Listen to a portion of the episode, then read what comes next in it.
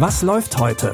Online- und Videostreams, TV-Programm und Dokus. Empfohlen vom Podcast Radio Detektor FM.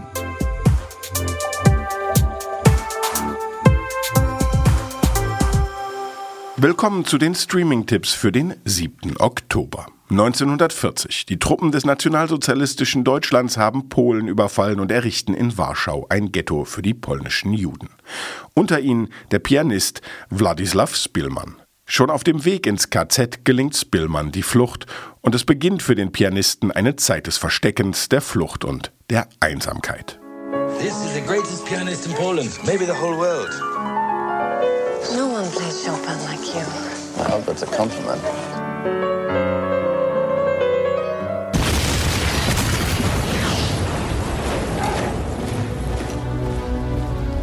By order of the governor of the Warsaw district, there will be created a Jewish district in which all Jews will have to reside.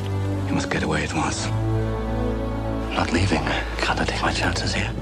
Mit Der Pianist aus dem Jahr 2002 hat Hauptdarsteller Adrian Brody einen Oscar gewonnen. Und für das Drehbuch und die Regie von Roman Polanski gab es gleich noch zwei Oscars obendrauf. Sehen könnt ihr den preisgekrönten Film Der Pianist jetzt auf Amazon Prime Video.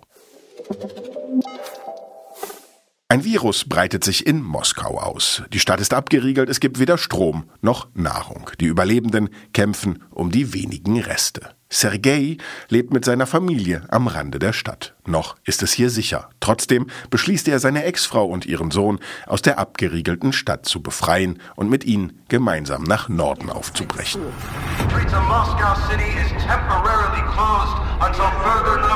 Take Anton and get into the car quickly as you can. Come on. Don't you get what's going on? They will break through soon. When it happens, we'd better be far from here, I'm telling you. Promise you'll always stay with me. I promise you. Wongo Zero, Flucht zum See, ist eine russische Survival-Serie aus dem Jahr 2019 und erscheint ab heute auf Netflix. Der Osten Deutschlands und insbesondere Sachsen sind zum Synonym für rechte Demonstrationen und Rassismus geworden. Auch in Bautzen haben sich rechte Tendenzen breit gemacht. Das zeigen die letzten Landtagswahlen. Doch die Einwohner wehren sich dagegen, als rechte Hochburg abgestempelt zu werden. Zu Recht. Die zehnteilige Reihe mit dem Namen Bautzen wirft einen Blick auf die Bautzener Gesellschaft und lässt die Einwohner mit ihren verschiedenen Blickwinkeln zu Wort kommen. Liebe Bautznerinnen und Bautzner, ein herzliches Willkommen. Ich freue mich natürlich sehr über diesen überwältigenden Zuspruch zu dieser Einladung.